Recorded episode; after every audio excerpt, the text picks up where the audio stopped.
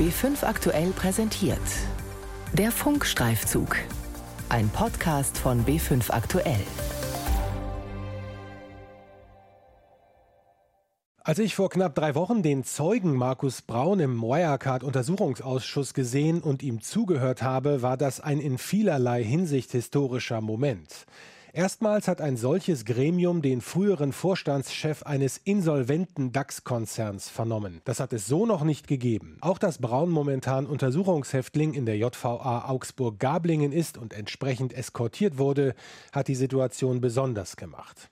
Die Staatsanwaltschaft München I ermittelt gegen ihn und weitere frühere Verantwortliche des kollabierten Online-Zahlungsdienstleisters Wirecard.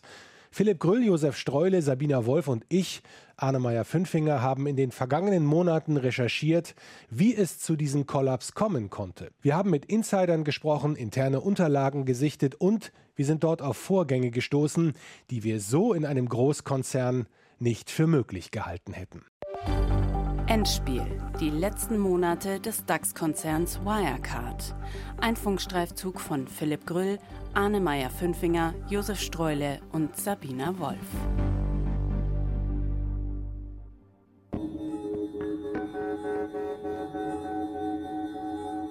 Sehr geehrte Damen und Herren, ich möchte im Namen des Vorstands der Wirecard AG die folgende Erklärung abgeben. Am 18. Juni veröffentlicht die Wirecard AG ein kurzes Video. Vier Vorstandsmitglieder des DAX-Konzerns stehen an einem ovalen Tisch vor einer hellblauen Stellwand. Einer von ihnen, Markus Braun, CEO, im schwarzen Rollkragenpullover und dunklem Anzug. Laut EY gibt es Hinweise darauf, dass den Wirtschaftsprüfern von einem Treuhänder oder aus dem Bereich dieser Banken zu betrügerischen Zwecken falsche Saldenbestätigungen vorgelegt wurden. Wirecard steht mit dem Rücken zur Wand. EY, Ernst Young, die langjährigen Wirtschaftsprüfer des Unternehmens haben über Monate versucht, valide Belege von zwei philippinischen Banken in die Hände zu bekommen, vergeblich. Es geht um 1,9 Milliarden Euro. Geld aus Umsätzen, die Wirecard-Partnergesellschaften erwirtschaftet haben sollen, das es aber so vermutlich nie gab. Zu diesem Zeitpunkt gehört der Online-Zahlungsdienstleister mit Sitz in Aschheim östlich von München nach jahrelanger Erfolgsstory noch zum Kreis der 30 größten börsennotierten Unternehmen in Deutschland, zum DAX. Allerdings gibt es schon lange Spekulationen über aufgeblähte Wirecard-Geschäftszahlen. Börsenspekulanten, sogenannte Shortseller, beäugen das Unternehmen längst kritisch. Fraser Paring aus London ist Shortseller. Stark vereinfacht dargestellt verdient er sein Geld damit, dass er auf fallende Aktienkurse fragwürdiger Unternehmen spekuliert. Wirecard ist ihm seit Jahren suspekt. Es gab immer große Reden und Visionen über Expansionen 2020 oder 2025. Aber wo war die Substanz? Wo war die Kohle? Das fragt sich auch die Financial Times, kurz FT lange. 2015 berichtet die Zeitung erstmals über Wirecard, seitdem immer wieder. 2019 recherchiert die FT das Drittpartnergeschäft von Wirecard, das Third Party Acquiring, kurz TPA. Hier wird der Schlüssel zum Kollaps des Unternehmens liegen. In Europa wickelt der Konzern das Online-Zahlungsgeschäft über die eigene Bank ab. Vor allem in Asien läuft das Geschäft über die TPAs. Wirecard sagte, wir brauchen diese Firmen, weil wir zum Beispiel keine Lizenz haben, um bestimmte Zahlungsabwicklungen zu machen in den jeweiligen Ländern. Und deswegen kaufen wir uns die ein, die haben eine Lizenz. Sagt Fabio De Masi, der für die linken Bundestagsfraktion im Wirecard-Untersuchungsausschuss sitzt. Diese TPAs haben im außereuropäischen Ausland also Aufgaben für Wirecard übernommen und abgewickelt, die der Online-Zahlungsdienstleister so alleine nicht hätte übernehmen können. Angeblich tragen diese Gesellschaften hunderte Millionen zum Gewinn der Wirecard AG bei. Ohne diese TPAs hätte Wirecard seit Jahren Verluste gemacht. Zu diesem Schluss kommt Insolvenzverwalter Michael Jaffe. Im jüngsten Insolvenzbericht vom 18. November, er liegt BR Recherche vor, schreibt Jaffe, das operative Geschäft der Wirecard-Gruppe ist nach aktueller Einschätzung stark defizitär. Drei Firmen sind für das Drittpartnergeschäft von Wirecard entscheidend. Al-Alam in Dubai, Senio Payments Asia in Singapur und PayEasy Solutions in Manila. Die Financial Times hat früh Zweifel am Umfang der Geschäfte. Der damalige FT-Chefredakteur Lionel Barber schickt seine Reporter im Frühjahr 2019 deswegen auf die Philippinen. In Manila kontrollieren sie die Anschriften eines angeblichen Kunden sowie des Drittpartners PayEasy. And we found a seaman wir trafen nur auf einen alten Seemann, der wusste nichts über Wirecard. Wir fuhren zu einer anderen Adresse, dort war ein Busunternehmen. Diese Recherche mündet im Oktober 2019 in einen Artikel, der wohl als einer der wichtigsten in die Geschichte der Financial Times eingehen dürfte. And I said, we are going to write the biggest, hardest ich sagte, wir schreiben die größte, härteste Story. Und dann müssen die zugeben, dass sie lügen und dass ihre Geschichten und ihre Einnahmen erfunden sind. Wir veröffentlichten diesen Artikel. Wir waren überzeugt, dass Wirecard zusammenbrechen würde. Erstaunlich war, wie lange das dauerte. Die Firma kämpfte wie eine in die Ecke gedrängte Ratte.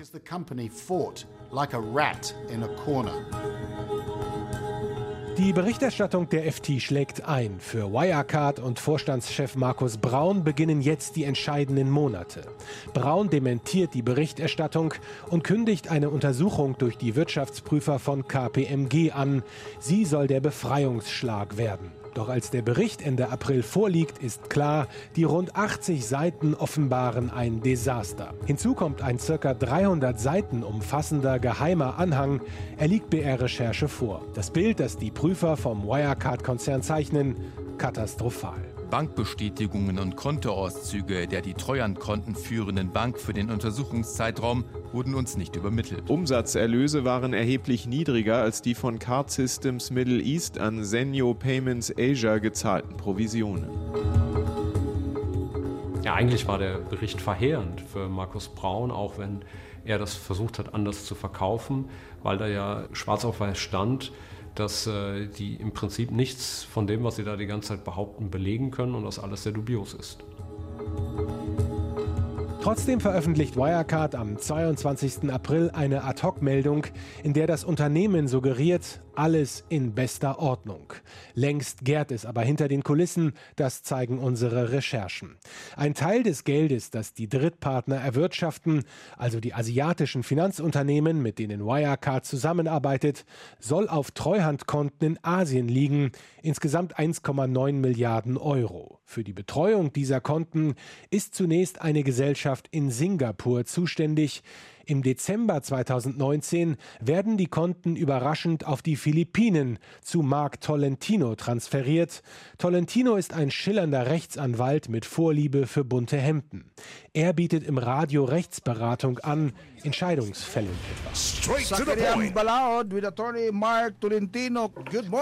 Längst bemühen sich auch die langjährigen Wirtschaftsprüfer von EY um Aufklärung.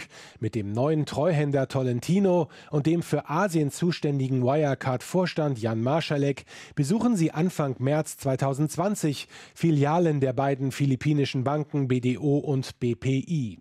Sie wollen Belege für die Existenz der 1,9 Milliarden sehen.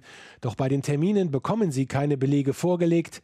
Erst fünf Tage später erhalten die Prüfer Kopien von Bankauszügen, Ende des Monats dann die angeforderten offiziellen Bestätigungen. Diese liegen dem BR vor. Auffällig dabei, obwohl es um 1,9 Milliarden Euro geht, tragen die Schreiben nur die Unterschriften von Filialmitarbeitern. Wir zeigen diese Dokumente dem linken Finanzexperten Fabio De Masi. Ja, das hier, das kann ich mir am Computer auch selber basteln. Das würde selbst ich hinbekommen. Im geheimen Bericht von EY zu den Vorgängen, dem sogenannten Versagungsvermerk, stellen die Prüfer später nüchtern fest, die gesetzlichen Vertreter von Wirecard hätten, Zitat, Aufklärungen und Nachweise für Bankguthaben auf Treuhandkonten in Höhe von 1,9 Milliarden nicht erbracht. Tatsächlich informieren die beiden philippinischen Banken EY am 16. und 17. Juni, dass die Bestätigungen der Filialen gefälscht seien. Ab jetzt nimmt der Wirecard-Skandal einen dramatischen Verlauf.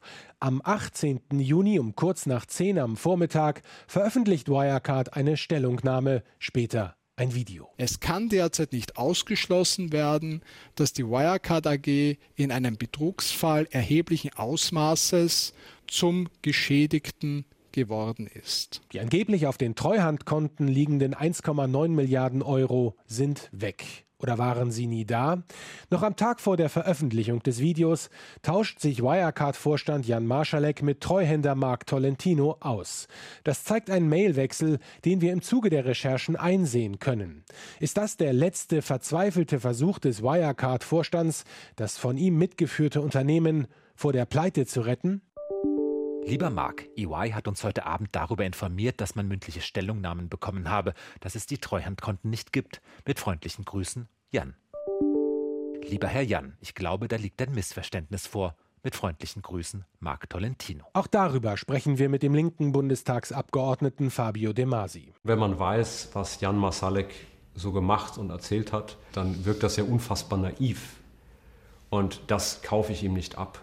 Ich glaube, er hat diese E-Mails geschrieben, um Zeit zu gewinnen, um sein Untertauchen vorzubereiten und um vorzutäuschen, dass hier äh, noch alles in Ordnung wäre, weil ihm irgendwelche Leute im Nacken saßen, die gesagt haben, wir brauchen jetzt Unterlagen oder Dokumente. Doch diese Unterlagen gibt es nicht. Zwei Tage später, am 19. Juni, tritt CEO Markus Braun von seinem Chefposten zurück. Kurz darauf setzt das Unternehmen seinen Vorstandskollegen Jan Marschalek vor die Tür.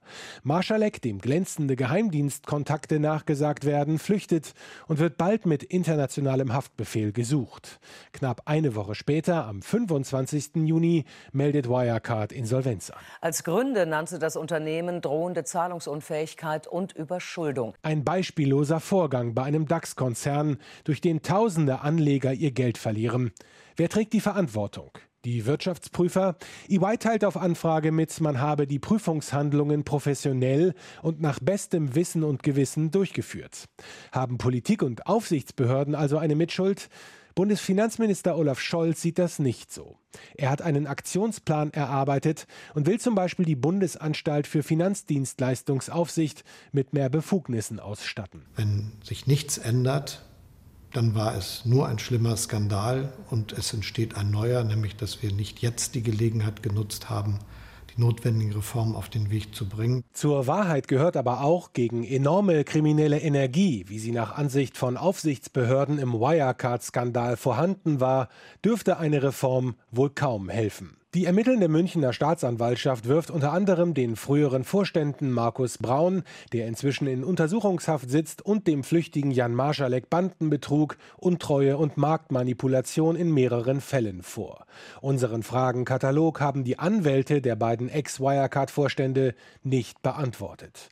Sie verweisen auf die Unschuldsvermutung. Auch der Treuhänder Rechtsanwalt Marc Tolentino lässt unsere Fragen unbeantwortet.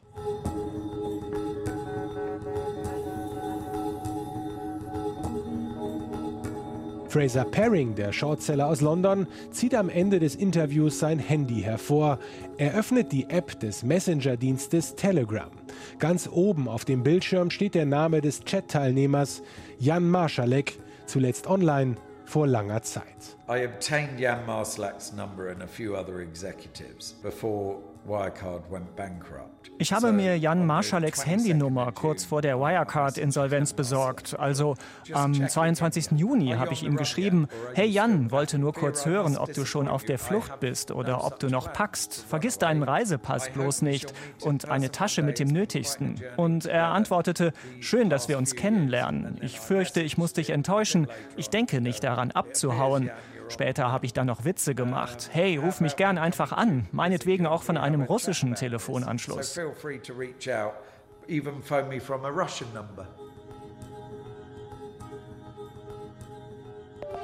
Endspiel. Die letzten Monate des DAX-Konzerns Wirecard. Ein Funkstreifzug von Philipp Grüll, Arne Meyer-Fünfinger, Josef Streule und Sabina Wolf. Redaktion Verena Nierle und Veronika Wagner.